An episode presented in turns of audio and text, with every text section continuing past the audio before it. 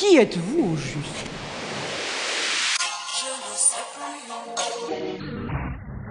À part la chanson, vous faites quoi dans la vie? On dit que vous êtes un brassin sans jupon. Relaxer. On aimerait tellement ça relaxer. Au lieu de m'appeler artiste ou poète, je voudrais m'appeler Denise Boucher, petite entreprise. Bonjour, ici Stony Gaulin au micro de CIBL. Vous écoutez Les Impostures, une émission féministe sur la création artistique composée d'entrevues d'une heure avec des artistes. Pour ce 17e épisode, j'ai aujourd'hui avec moi en studio l'artiste multidisciplinaire et céramiste Alice Zerini-Lerest. Allô? Salut! Alice, euh, c'est un épisode un peu spécial parce que pour ceux et celles qui écoutent et qui suivent ardument les impostures depuis ses débuts, euh, et ces personnes-là savent que ben, tu es celle qui est derrière toutes les illustrations de chaque épisode. Eh oui. Donc, euh, c'est le, le, moment pour apprendre à connaître euh, l'artiste derrière euh, tout le visuel euh, de l'émission. Pendant la prochaine heure, on va parler du processus de, de création d'une de tes œuvres. C'est la série de céramique qui s'appelle Alignement. On va parler entre autres de comment le projet s'inscrit dans différentes disciplines artistiques. Puis, comme d'habitude, on va discuter ensuite du sentiment d'imposture. Et finalement, on va t'écouter nous présenter ta liste de recommandations culturelles. Alors, pour te présenter, avant de commencer, Alice, tu es une artiste multidisciplinaire. Tu travailles principalement la céramique, la photo et le dessin. Tu es graduée de l'Université Concordia en Beaux-Arts avec une spécialisation en céramique. Cette année, tu as été récipiendaire du prix Louise Paillé, qui récompense un ou une artiste de la relève en art visuel pour l'excellence d'une de ses œuvres. Euh, c'était l'œuvre euh, avec, c'était la, la, la, voiture en, en, céramique qui était exposée -hmm. au, projet Casa en novembre. Si, euh, des personnes étaient présentes là-bas. Ton travail est exposé dans une dizaine de galeries au Québec et aussi plus récemment à Sacramento. Puis au-delà de la création artistique, tu mènes une double vie. Tu es matelot depuis cinq ans. Tu travailles avec l'organisme de réinsertion socio-professionnelle Écomariste, un navire école euh, avec qui tu passes des étés sur le fleuve Saint-Laurent. Cet aspect de ton quotidien imprègne tes œuvres. Tu t'intéresses à la mobilité, aux rencontres entre corps et paysage, comme c'est le cas dans le projet Alignement. Avant que tu nous introduises à Alignement, euh, puis avant d'aller en musique, est-ce que tu peux nous expliquer aussi c'est quoi un alignement? Oui, vraiment, ça va me faire plaisir parce que, dans le fond, euh, les alignements, ça fait vraiment partie du domaine euh, maritime. Il euh, y a peu de gens qui savent c'est quoi, même si finalement on est entouré d'alignements. Dans le fond, un alignement, c'est vraiment un dispositif de navigation. Donc, dans le fond, c'est pour aider les navires euh, sur le Saint-Laurent et partout dans le monde à naviguer. Comment ça fonctionne? C'est deux espèces de, de grosses structures euh, métalliques sur lesquelles il va avoir euh, un motif coloré. Souvent, ça va être comme une flèche pointée vers le bas, une, point, une flèche pointée vers le haut ou un gros carré avec une ligne rouge. Euh, et dans le fond, ces deux structures sont, placées euh, sur la côte à une, certaine distance et le navire doit les aligner un derrière les autres, d'où le nom alignement, mm -hmm. pour savoir, dans le fond, qui est dans la bonne voie pour euh, rentrer dans un port ou pour passer dans, dans des endroits qui sont un peu plus euh, difficiles à la navigation, dans le fond. Euh, on peut comme... Il y en a à Longueuil, il y en a... il y en a partout sur le fleuve, là, on peut vraiment, de temps en temps, en croiser une. Puis, ouais, c'est vraiment des, des beaux. Euh, des, des, belles structures, je pense. Il faut savoir un peu là, que ça existe pour les reconnaître. J'imagine que ça passe inaperçu. Je savais pas c'était quoi avant que, mm -hmm. que tu m'en parles. Peut-être qu'on on sait pas que c'est ça la fonction. Non, c'est ça. Je pense que c'est vraiment fermé un peu à son milieu, là, malheureusement. Mais en même temps, pour moi, je trouve que ça peut être aussi des, des, structures un peu insolites. Des, ça ressemble un peu à des peintures, moi, je trouve, finalement. Donc, euh, souvent, on ne sait pas à quoi ça, à quoi ça sert, mais, mais c'est quand même... Euh, ça mm -hmm. fait quand même partie du, du paysage euh, et ça, ça marque un territoire. Ça a inspiré un, un, ton, ton, travail, ton, ton œuvre. Est-ce que tu peux brièvement présenter c'est quoi que tu as fait avec ça? Qu'est-ce que tu as fait avec ces structures? Oui. dans le fond, c'est dans le cadre de quand je travaillais sur euh, le bateau, euh, on utilise tout le temps ces, alignements-là. Et euh, j'ai toujours trouvé que c'était vraiment des, drôles de structures qui devaient être comme. J'avais envie de les utiliser. Donc, finalement, le projet, j'ai voulu les un peu les, retraduire en céramique. donc, ce que j'ai fait, c'est des, des, sculptures qui sont en duo. Et quand tu es placé à la bonne, au bon positionnement, tu vas pouvoir voir les alignements. Donc, Mm. euh, c'est des structures de céramique sur lesquelles il y a un motif qui est aussi en céramique euh, et il se complète quand il est placé de la bonne façon. D'accord. Euh, Pour, euh, pour faire une petite intermède musicale avant de, de parler plus en profondeur de alignement, est-ce que tu peux nous, nous présenter ta chanson et pourquoi tu l'as choisie? Oui, j'ai choisi une chanson de Sauf les drones. Euh, Sauf les drones, c'est un groupe montréalais euh, instrumental.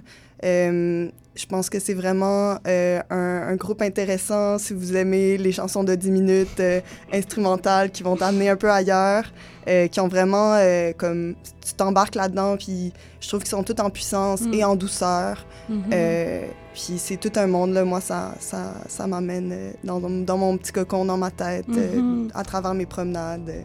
On peut écouter ça puis s'imaginer d'être sur un bateau sur le fleuve devant Pourquoi des pas? alignements. Oui.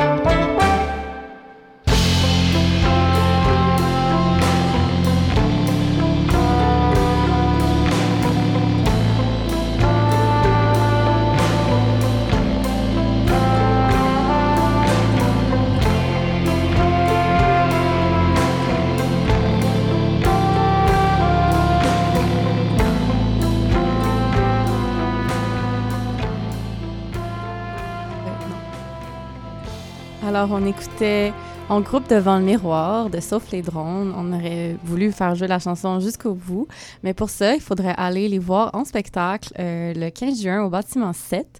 Euh, ça va être euh, sûrement une très belle soirée. Euh, on est sur les ondes de CIBL en entrevue avec Alice Irini-Loreste aux Impostures. Donc, Alice, euh, j'aime ça aussi avant de parler, surtout en art visuel, je trouve c'est important de, avant de parler du projet en particulier, qu'on comprenne aussi dans quoi s'inscrit ta, démarche plus euh, généralement. C'est pas la première fois que tu t'intéresses aux structures du paysage. Tu as fait ça avec des antennes, des machines agricoles. fait j'aimerais ça que tu puisses Comment, comment tu expliquerais euh, ton processus euh, de création en fonction du, du paysage et des structures qui, le- qui l'habitent, Mhm. qui les habitent? Oui, ouais, c'est vraiment, euh, je pense que le territoire, l'architecture, le design, c'est vraiment, ça fait partie prenante de, de ma pratique. Puis c'est aussi, je pense, j'aime, j'aime observer, j'aime me promener, me déplacer, le mouvement. Puis je trouve que tout ce qui est construit un peu par l'humain, c'est comme, c'est des, artif- des artefacts, c'est comme Mhm. des archives d'une certaine époque, d'un certain lieu. Ça, ça habite tellement le territoire, puis on dirait que ça, ça le traduit d'une certaine façon. Euh, puis je trouve que souvent, on oublie, on prend pour acquis ces objets-là qui font partie de notre quotidien. Euh, puis on les... Ouais, c'est ça, on les prend pour acquis, on... mais on oublie que finalement, c'est des objets qui, qui sont design, qui, sont... qui ont été conçus par quelqu'un pour quelque chose. Mhm. Mais après ça, au-delà de la fonction, il y a une, il y a une beauté un peu à, à ces objets de l'ordinaire euh, ouais, qui, appartient, qui, qui réveille quelque chose en nous. Je pense que comme, Mhm. admettons, un peu, euh, souvent, j'explique ça un peu de la même manière, mais les trains, je trouve qu'il y a quelque chose de vraiment... Il y a, il y a une, beau- une beauté poétique avec, avec cet objet-là qu'on romantise tellement, comme pour le voyage et tout, mais finalement, tu sais, pourquoi... euh, ouais, pourquoi les trains, ça nous touche autant ou ça touche certaines personnes? Est-ce que c'est parce que ça l'a pas vraiment euh, changé dans le temps comme les voitures? Il y a comme une dimension que ah, c'était comme ça à l'époque Ouais. aussi. Les, quand tu vois sur la traque de chemin de fer, euh, quand tu veux passer en dessous à vélo, puis là, tu vois un, un train de marchandises qui passe, il y a comme toujours un- une impression que Mhm. ça, c'est quelque chose que des gens, il y a 50 ans, voyaient Ouais. aussi. C'est ça, je pense que ça, ça encapsule une époque, ça, puis ça encapsule quelque chose qui est, qui est intangible, Mhm. mais finalement qui est rendu tangible par ça. Puis c'est la même chose pour, pour les antennes.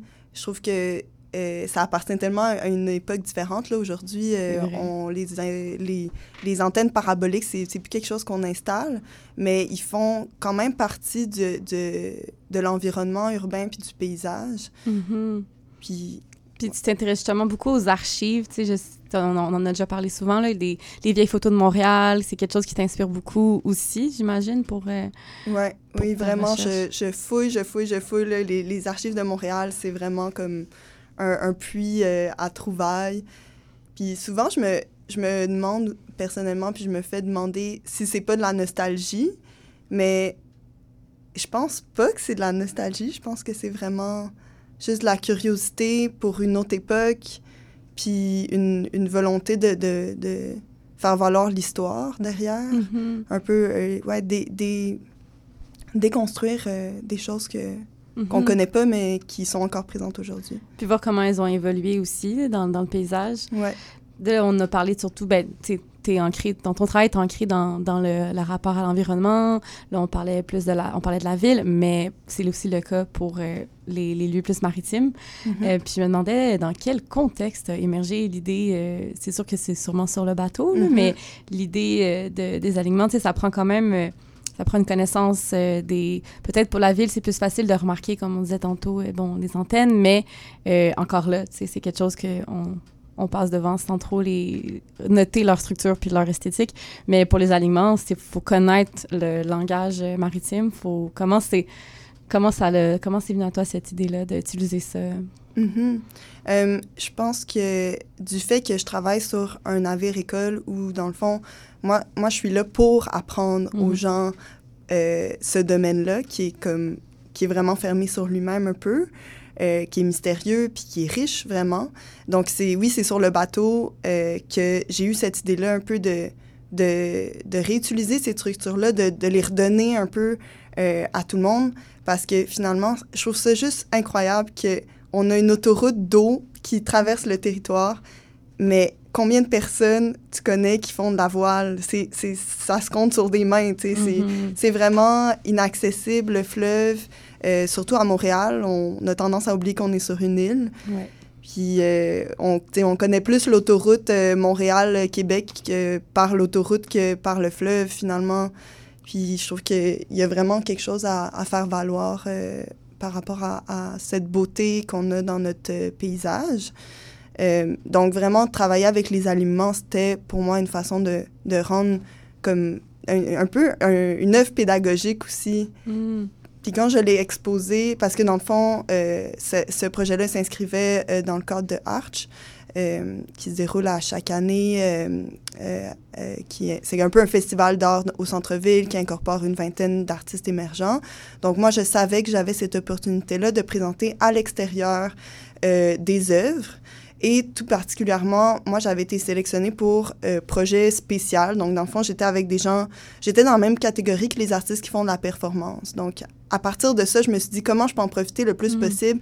J'ai un espace, euh, le Square d'Orchester. Je peux faire ce que je veux avec. Comment je peux jouer à ma façon le plus possible? En ajoutant de la mobilité à mes œuvres euh, au sein du parc, euh, de la pédagogie, parce qu'après ça, tu es dans un parc tous les jours, tu rencontres énormément de personnes. Puis les installer à cet endroit-là, ça a été justement vraiment riche en conversation, en étonnement. Les, les réactions des gens étaient comme... C'était fabuleux de, de, de voir euh, ce- cet apprentissage-là. Puis je pense que ça fait plaisir de redonner. Euh, Ben, c'était comme si tu leur donnais des, un nouveau vocabulaire. Euh, tu on connaît pas le langage maritime, Mhm. effectivement. C'est pas comme on connaît le langage routier, mais oui, effectivement. Oui. Tu le traduis visuellement. C'est ça. peu. Puis je, je trouve ça intéressant justement que tu parles, comme qu'on parle de langage parce que c'est un langage. C'est une toute autre langue. Quand les gens arrivent sur le bateau, je, je me- je leur dis Est-ce que vous êtes prêts? Est-ce que vous savez à quel point vous allez juste apprendre une autre langue en ce moment? Mm. C'est plein de codes, c'est plein. Puis c'est une langue qui, est- qui est aussi ancienne, qui est, qui est ancrée dans, dans le Québec euh, et dans, dans le monde entier, en fait. Mhm. Ben, si quand tu parlais de nostalgie, il y a quand même ce côté-là qui, qui rejoint ton peut-être ton désir. Ben, c'est souvent c'est pas, pas juste la nostalgie évidemment, mais c'est un langage qui est plus tant parlé, puis quelque chose que, que les, les disons, ben, je sais pas s'il y a 100 ans, c'était beaucoup plus commun, j'imagine. Il y a Mhm. peut-être pas 100 ans, mais tu sais plus que moi, là, depuis quand les gens prennent vraiment plus le bateau. Mais pour voyager, c'est ça qui se passait. Les gens allaient sur le fleuve, puis il y avait une autre connaissance du territoire complètement. Oui, vraiment. Mm. Je sais pas si on peut, ouais, on peut pas, on, on pourrait continuer longtemps à, à parler de nostalgie et de euh, de la mer, de- du fleuve, mais euh, aussi j'aimerais ça savoir comme quand euh, quand tu as fait le alignement, c'était bon dans un contexte de création, euh, dans une résidence de création. Puis j'aimerais ça que tu nous expliques c'était quoi cette euh, résidence-là, mais aussi ça le, ça le fait quoi de connaître d'avance que tu avais un lieu d'exposition? Tu as parlé de Arch, fait que ça, ça l'a sûrement influencé comment tu as travaillé euh, déjà la, la- comment tu as réfléchi à l'œuvre? Oui, je pense que pour moi, à travers euh, différents projets, justement, le territoire est super important. Donc, je veux vraiment penser à où est-ce que je vais créer ça, pourquoi, où, comment. Puis, euh, euh, spécialement pour euh, la céramique, où c'est un domaine qu'on a besoin d'équipements, de, matériaux, etc., il faut toujours penser un peu à où est-ce que tu peux le faire. Tu peux pas le faire dans ton salon, tu peux pas le faire aussi facilement. Donc, j'avais envie vraiment de, de trouver un, un lieu euh, pour créer qui, était, qui allait fonctionner en accord avec mon projet. Donc, c'est pour ça que j'ai contacté euh, le centre d'artistes Vasteva, qui est un centre d'artistes à Carleton, en Gaspésie. Et euh, dans le fond, eux, c'est c'est devant la baie des Chaleurs. euh, c'est un centre d'artistes qui est super euh, proche euh, de la communauté euh, euh, locale. Euh, donc, euh, j'ai eu la chance de pouvoir faire mes œuvres là-bas et aussi de les photographier in situ euh, devant le- la baie des Chaleurs euh, à la fin de, de mon projet.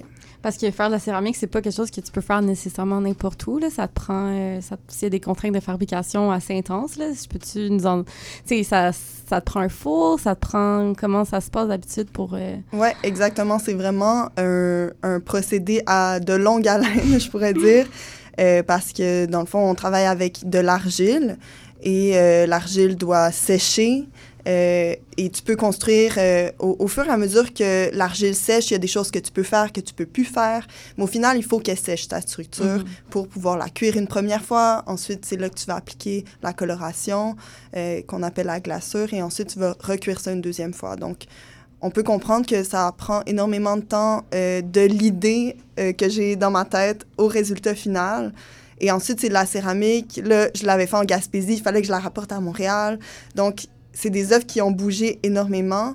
Puis, il faut réfléchir en amont comment tu vas la construire pour le déplacement, pour que ça se facilite. Donc, moi, ma tactique qui, est devenue un peu euh, ma touche personnelle, je pense, c'est vraiment de faire des œuvres qui sont modulables, qui sont en plusieurs parties. Et un, un élément que, que j'adore tellement, c'est euh, les boulons et les écrous. Euh, moi, moi et le Rona, euh, nous sommes très amis. Euh, souvent, quand je me cherche des idées, je vais au Rona juste pour voir euh, les systèmes d'accrochage ou les, pièces que, que je pourrais incorporer à mes œuvres. Puis de cette façon-là, ça, me- ça me permet de faire des œuvres justement en plein de parties qui peuvent jouer les unes avec les autres. Si je fais un arrangement qui finalement fonctionne pas ou pourrait mieux fonctionner d'une autre manière, je peux le démonter, construire et euh, le reconstruire d'une autre manière totalement différente. Fait qu'il y a beaucoup d'essais-erreurs euh, dans Oui. le processus. Énormément. Euh, surtout que je suis pas la personne la plus précise au monde. Alors, souvent, c'est vraiment expérimental. Puis, si ça fonctionne, c'est tant mieux. Puis je pense que la céramique, il faut aussi avoir ce laisser aller là parce que il y a beaucoup de, de d'erreurs, il y a beaucoup de ta pièce peut briser, Mhm. elle peut durant la cuisson rapetisser, euh, etc., éclater. Puis de par justement la, la difficulté de... Ben, la difficulté, c'est plus complexe de trouver un lieu. Euh, il y a aussi, aussi très communautaire, là, j'imagine. Euh, tu fais ça avec des gens, tu es entouré de personnes, c'est pas quelque chose... Tu partages l'espace et les ressources, non? Ouais, Quand oui, vraiment, euh, c'est. Je pense que la céramique, c'est vraiment quelque chose, euh, une communauté incroyable. Parce que justement, les, les cuissons, c'est plusieurs heures, Mhm. c'est des équipements qui sont chers. Donc, tu vas partager les équipements, mais aussi les cuissons. Dans ton four, il va pas juste avoir tes pièces, il va avoir les pièces d'autres personnes. Donc, Mhm. tu prends soin autant de tes pièces que celles des autres. Puis d'une manière, je trouve aussi que la céramique, ça, ça ressemble un peu au milieu de la cuisine parce que euh, finalement, c'est de la chimie là aussi, euh, la céramique. C'est de la chimie euh, et de la physique de, de fusion, là, un peu, là, si on peut aller plus loin. Euh, puis je trouve que c'est ça qui est intéressant dans la communauté de la céramique, c'est qu'on on s'échange un peu nos recettes, on s'échange nos techniques, on est curieux, curieuse d'a- d'apprendre puis d'échanger.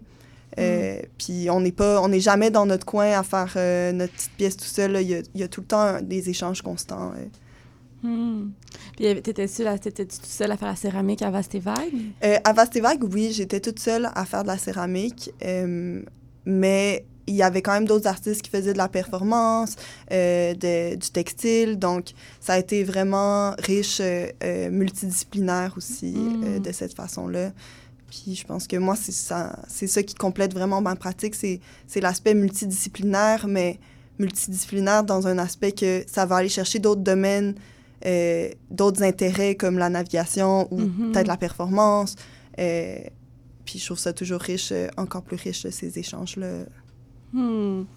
On va continuer après la, après la prochaine euh, intermède musicale et la pause publicitaire.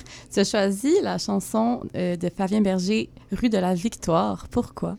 Euh, ça, c'est ma chanson de printemps du moment. Elle me fait tellement du bien, surtout euh, pour les journées ensoleillées, orageuses.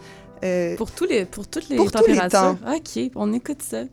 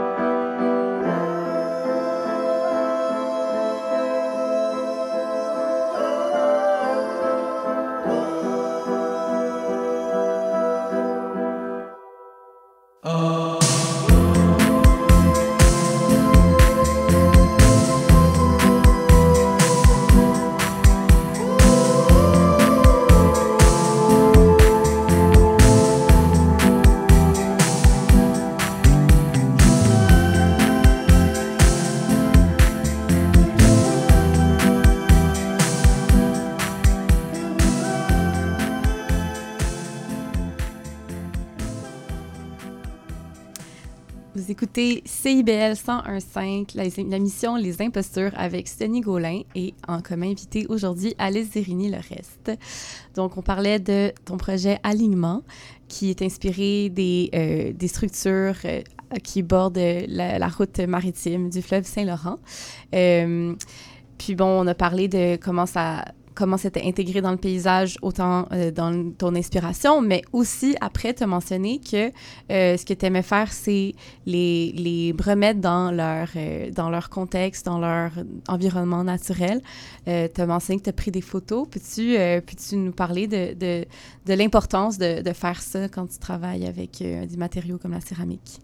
Euh, dans le fond, pour moi, c'est. Je pense que. D'où le, le, fait que je suis intéressée par le territoire, puis que je prends source, dans le fond, je prends inspiration dans le territoire. C'est important pour moi de, de le redonner d'une certaine manière. Puis, vu que c'est une interprétation du territoire ou, ou d'une structure construite, euh, le, le, remettre après, c'est là que toute la magie opère, mm. tout le overlap de. un peu étrange, des fois un peu déstabilisant, intrigant, de remettre ce, cette, cette euh, structure-là, cette, cette, pièce d'art dans le territoire. Mm -hmm. Je trouve que ça ajoute quelque chose de plus. Ça ajoute, euh, ouais, vraiment, euh, c'est là que, que toute la magie se perd. Euh, puis aussi du, du, fait que la céramique, finalement, c'est de l'argile. De l'argile, c'est de la terre. Ouais. Tout est dans tout. je trouve que c'est tellement oui, c'est tellement riche la céramique pour ça, pour euh, justement son lien, son, son lien euh, avec la terre vraiment primaire. Mm -hmm. Puis après ça, le, le remettre dans, dans, le territoire, c'est un peu le, le réarchiver euh, ah, ouais. dans un nouveau lieu. Puis je pense que dans tous les cas, souvent quand tu veux voir une exposition ou peu importe, le lieu est, est tellement important où tu vois, où, où tu exposes une œuvre, ça va... C'est aussi important que l'œuvre pour moi, vraiment. Euh, que ce soit devant un mur blanc ou devant le fleuve Saint-Laurent, je pense que ça a changé énormément quelque chose.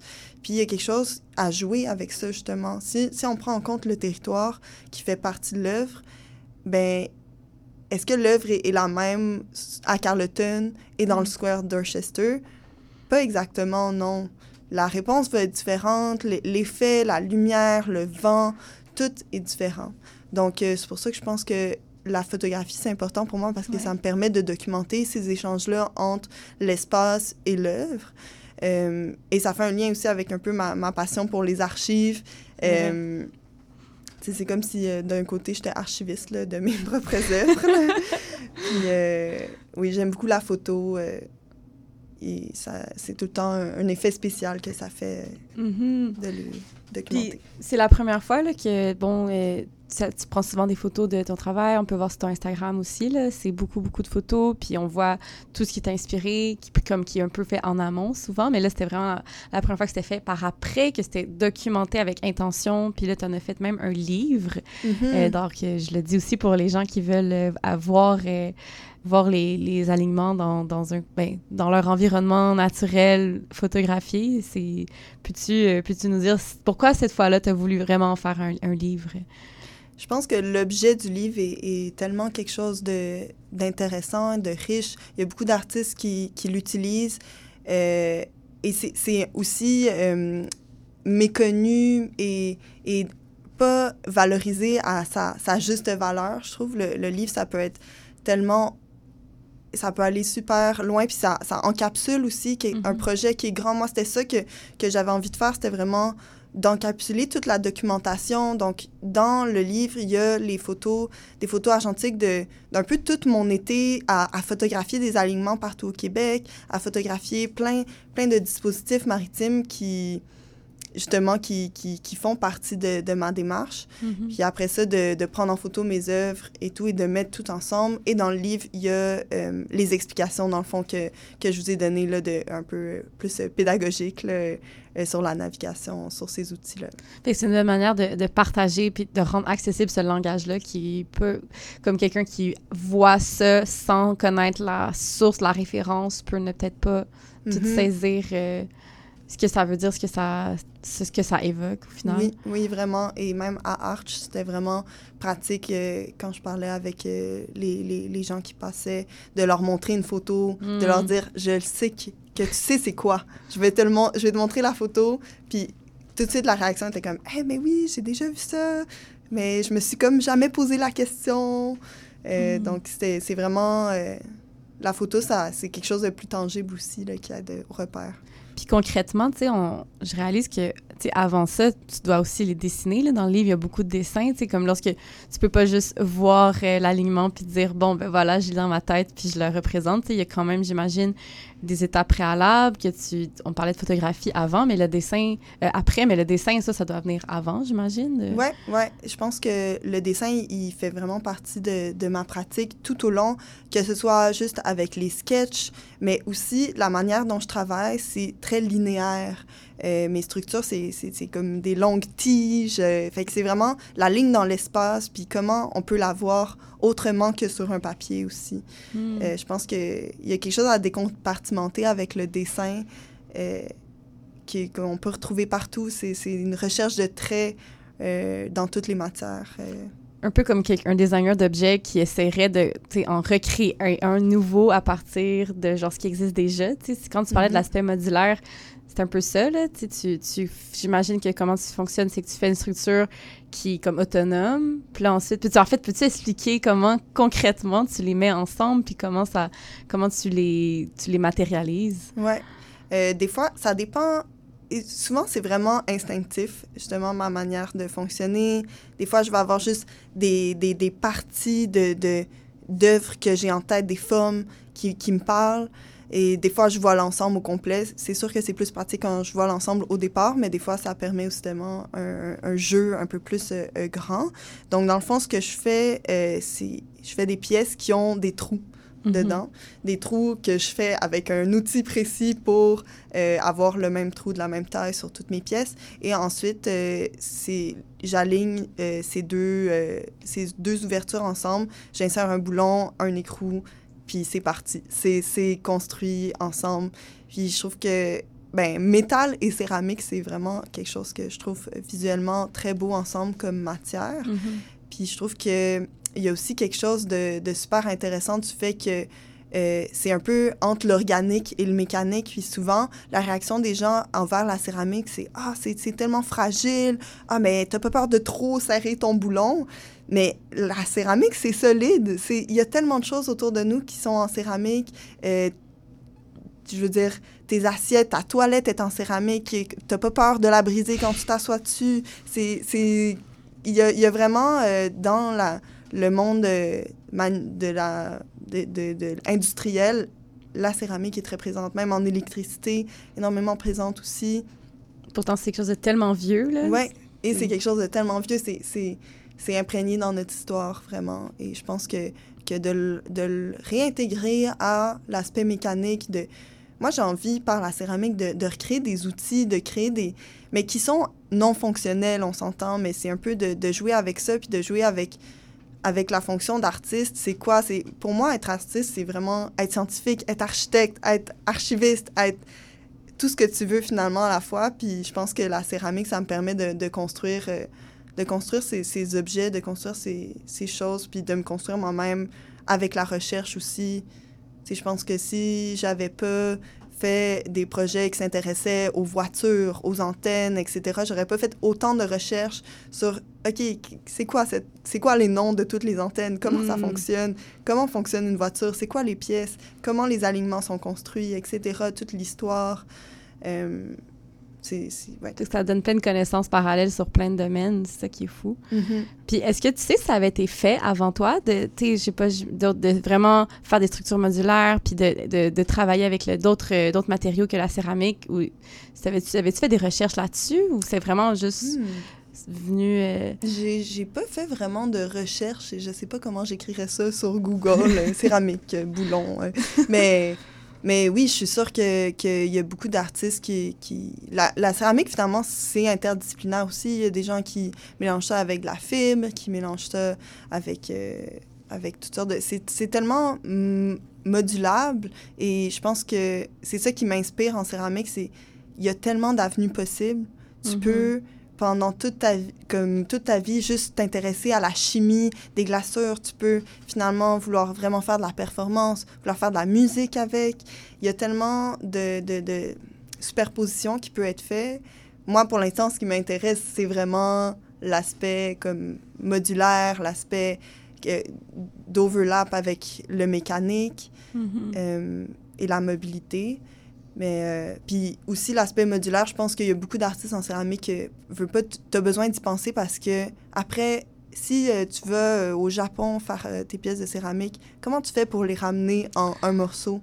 Ça, c'est quelque chose à penser vraiment euh, en amont. Là. Mm. Fait que ça donne. euh, Fait que le fait que ce soit modulaire pour toi, c'est aussi pratique. C'est- D'un point de vue pratique aussi, c'est c'est c'est quand même euh, un avantage là, parce Oui. que c'est vrai, elles, ont, elles voyagent aussi tes pièces. Ouais, finalement, c'est quand tu les vois dans la vie de tous les jours, sont dans de multiples boîtes. euh, puis ces pièces-là d'alignement, ils ont fait euh, Carleton, Montréal, euh, dans un bus. euh, puis tout s'est bien passé. euh, mais Ouais.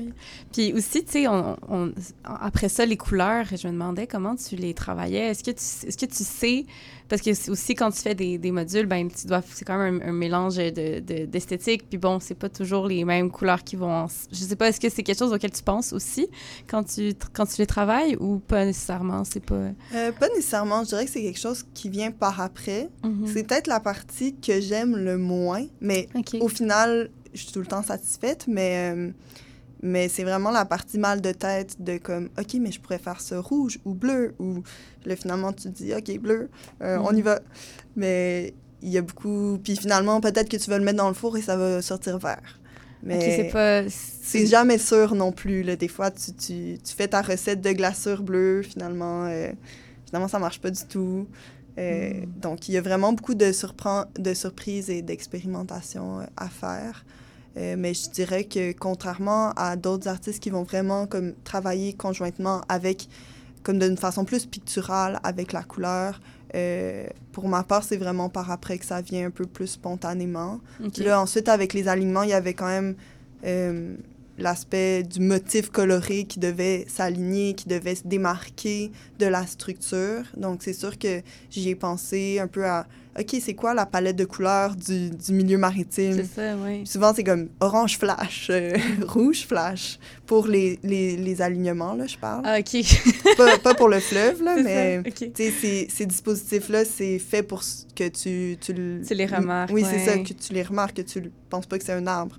Hmm. Donc, euh, Fait que c'est ça qui est intéressant aussi dans les, dans les photos, c'est qu'il y a un contraste entre autant qu'il y a le- les, réinté- les réintégrer dans leur lieu, dans, dans leur, le lieu où ça a été, bon, l'idée est, elle est née, il y a aussi le contraste. en- Si, mettons, les, les, les aliments étaient, je sais pas, tu sais, terre, tu sais, couleur terre ou euh, vraiment bleu azur, ça ferait beaucoup moins de... de je sais pas, les, pho- les photos seraient peut-être moins euh, Mhm. vives. ouais. Ben, c'est sûr que la couleur, encore une fois, là, ça Mm. va changer encore au- totalement autre chose. Je pense que l'œuvre, c'est totalement différente. euh. Puis il y aurait un- peut-être une idée différente, alors que moi, oui, c'est de le réintégrer dans la, dans la nature, mais c'est aussi de respecter sa fonction initiale qui est, qui est de se démarquer un peu euh, de ça. Mhm.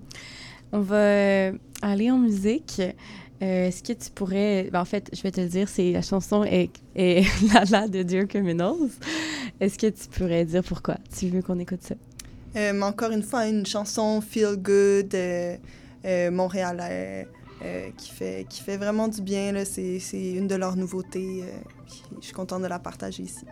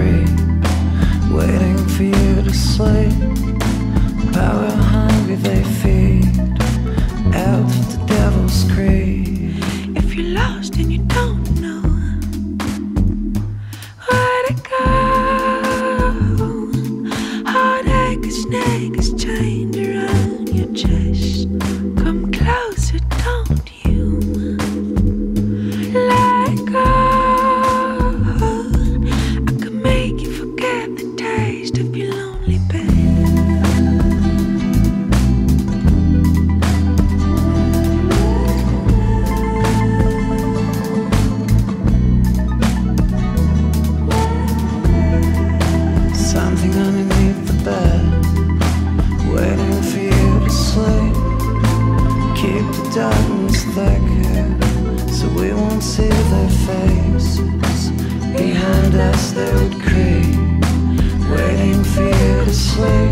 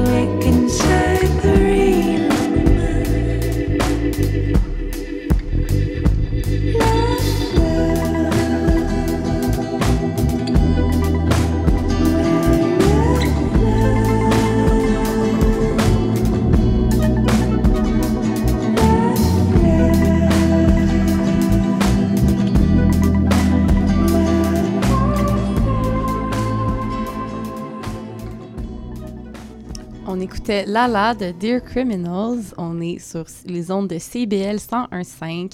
Vous écoutez Les Impostures en entrevue avec Alice Zérini-Le-Reste. Donc, euh, justement, l'émission s'appelle Les Impostures. Donc, Alice, je te pose la question fatidique. Euh, Est-ce que des fois, tu te sens imposteur ou impostrice? Et qu'est-ce que, comment tu surmontes ça? Est-ce que tu le ressens des fois? Ou... Hmm. Euh, je pense que en art, c'est c'est vraiment un milieu propice à l'imposture, on, va se le dire. Euh, euh, Il y a beaucoup de, de demandes, d'a- d'appels de dossiers, de demandes de subventions, d'expositions. Il faut vraiment travailler fort, puis il y a jamais personne qui va te prendre la- par la main. Puis je pense qu'il il faut aussi prendre en compte que tout le monde travaille tellement fort. Parce que moi, je pense que le sentiment d'imposture, il me fâche. La plupart du temps, c'est vraiment, ça me rend, ça me rend fâchée pour moi et pour les autres aussi. Puis j'ai juste envie de me brasser, de brasser tout le monde, puis d'être comme, hey, on est capable. Mm. Puis je pense que d'où euh, le fait que la communauté, c'est vraiment important, la communauté artistique. Puis je pense qu'il faut, qu'il faut écouter, qu'il faut s'intéresser, poser des questions. Puis quand on sent qu'on est bien entouré, c'est là que le sentiment d'imposture s'en s'en va un peu. Puis peut-être que d'une certaine manière, on peut... En tout cas, je pense que pour moi, puis j'ai de la chance d'être d'être encouragée par euh, les gens qui, qui m'entourent. Euh, mais je pense que le sentiment d'imposture, il peut être aussi un, un facteur de, de, de, de travail, comme un facteur de, de se pousser encore plus. Puis justement, comme moi, le fait de, que ça me fâche, je pense que ça fait que, que je suis comme, OK, non, il faut que j'arrête ça, il faut que je, Mm. genre, je vais travailler fort. Puis aussi, euh, se, se le dire comme, OK, j'ai vraiment travaillé fort. Ce qui arrive en ce moment, c'est aussi parce que j'ai travaillé fort, et Mm. encourager un peu les gens autour de nous, puis se valoriser nous-mêmes, puis valoriser les autres. Je pense que c'est c'est- c'est- c'est comme ça que moi, je m'en sors euh, le mieux que je peux. C'est comme s'en rendre compte qu'on se sent imposteur peut être juste, en fait, une façon d'être plus motivé à Ouais. le faire parce que c'est. Je comprends parce que, bon, on en a souvent parlé dans l'émission, c'est toutes les raisons pour lesquelles on pourrait se sentir comme ça sont vraiment frustrantes. Fait que Mhm. c'est une façon de, je sais pas, le donner un coup de pied. Ouais. puis- Oui, Mm, vraiment. Ouais. Euh, ça, va faire le tour de la question parce que je veux qu'on passe euh, plus de temps sur les le segment des recommandations culturelles qui sont beaucoup en lien avec tout ce qu'on a abordé dans l'émission. Euh, premièrement, tu as choisi de parler des archives de Montréal et de la, une page particulière euh, Instagram qui s'appelle euh, Propos Montréal. Euh, moi, je suis vraiment une bibite à archives, là, euh, euh, vraiment. Puis, euh, dans le fond, si vous êtes sur Facebook, euh, Archives euh, Montréal, ils ont une page où ils numérisent là, presque à chaque jour des photos qui sont restées secrètes euh, ou dans, dans ces rayons euh, des archives jusqu'aujourd'hui. Donc, il y a vraiment des, des beaux secrets qui, qui se dévoilent de plus en plus. Puis, je pense que le milieu de l'archive, il y a quelque chose qu'il faut que ça change dans les années futures parce que c'est vraiment fermé sur soi-même. là. Mm. Moi, mon rêve, ce serait vraiment de pouvoir aller fouiller dans les archives, mais c'est pas si facile que ça. Il faut que tu aies des accès, etc. Puis je pense que c'est précieux, l'histoire, les images qu'on a. Euh, puis Propos Montréal sur euh, Instagram, euh, c'est une page qui veut faire des avant-après Ah. de, des lieux de Montréal. Donc, des fois, c'est tellement impressionnant parce que on prend pour acquis tellement, justement, le, le, le coin euh, Sainte-Catherine, Saint-Laurent, mais après ça, quand tu vois des photos de il y a 50 ans, il y a 100 ans, c'est une toute autre histoire, c'est un tout autre lieu de vie Mm. euh, qu'on peut s'imaginer juste avec ces, ces petits fragments-là. Puis, ouais, moi, ça, ça m'accompagne dans ma vie tous les jours, là, ces archives. T'as-tu un exemple en tête de ce qui t'a le plus marqué comme, euh, comme clash, comme... euh, Euh, je m'en rappelle d'une photo euh, où on voit, je pense que c'est dans le centre-ville, c'est une église dans le centre-ville et on voit la montagne derrière. Mais aujourd'hui, on la voit tellement C'est plus. vrai. Le Mont, on voit plus le Mont-Royal euh, directement du centre-ville. Il y a tellement de, buil- de buildings autour. Et aussi le fait qu'il y a tellement de buildings qui ont disparu. Euh, il y avait une tour de météo au centre-ville à un certain moment que, qui projetait une certaine couleur qui voulait dire euh, le, le temps qu'il faisait en ce moment. Et il y a vraiment des bons vidéos. Je ne sais plus exactement, ça, do- ça doit être euh, dans les archives de Montréal aussi, où c'est euh, un journaliste qui questionne les gens dans le centre-ville. Est-ce que vous savez à quoi ça sert cette tour? Et les gens disent un peu n'importe quoi, sérieusement, mais c'est vraiment... c'est beau, c'est beau à voir finalement. Je pense que c'est devenu un peu obsolescent, euh, ce- cette structure-là. euh, lumineuse. Là. Je pense qu'aujourd'hui, on a le pont Jacques-Cartier qui, qui a repris... C'est ça que euh, j'allais dire. Mais j'étais quand ça pourrait peut-être inspirer un futur projet, la, Ouais. la tour météo. La tour météo. Allez regarder ça. Euh, ensuite, euh, tu as parlé, ben, tu, dans tes recommandations, il y a Annie Conti euh, pour ses, ses photos et ses journaux écrits. Moi, je ne savais pas c'était qui. Euh, Anita Conti, pardon. Peux-tu euh, la présenter? Ouais, dans le fond, Anita Conti, c'est vraiment euh, une, euh, une découverte que j'ai faite quand j'étais à Carleton. Je m'étais acheté euh, plein de livres maritimes pour euh, me mettre vraiment dans, dans, le, dans le beat euh, là-bas. Puis je suis tombée sur ce livre-là qui est dans le fond un journal d'une femme qui est la première océanographe. Elle est née dans les, en, comme fin 1800, donc euh, vraiment sa carrière c'était tout dans les années 1900, entre les deux guerres.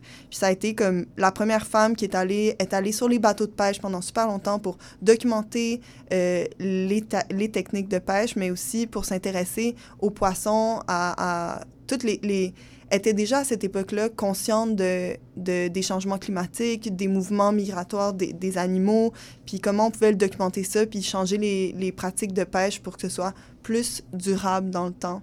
Donc, euh, c'est vraiment intéressant parce qu'elle, elle a fait beaucoup de photographies argentiques aussi, donc elle, a- elle a vraiment archivé une Mm. époque de pêche, puis elle a vraiment euh, participé à changer euh, un peu les façons de faire en Europe particulièrement, mais partout dans le monde finalement. Puis c'est dans, dans quelles années, ça? qu'elle a- c'était, en- c'était vraiment, je pense, c'était 1930, 40. Ok. Donc, c'est fou d'imaginer qu'une femme à cette époque-là euh, embarquait sur les bateaux de pêche pendant des mois. euh, à Terre-Neuve, aussi dans, sur la côte africaine, euh, pour documenter euh, les, les façons de pêcher. C'est, vraiment une incroyable femme. Elle, elle a fait des écrits qui sont, qui sont super pertinents, vraiment un bijou à lire. Puis quand c'est sorti, je pense que ça a tout de suite fait... ça a tout de suite été important, mais tu vois, vu que c'était une femme, c'était considéré comme un peu un petit roman. Puis elle, elle, elle revendiquait vraiment comme sa fonction de, de journaliste, un peu Ouais. de, de, de, de professionnel dans la matière.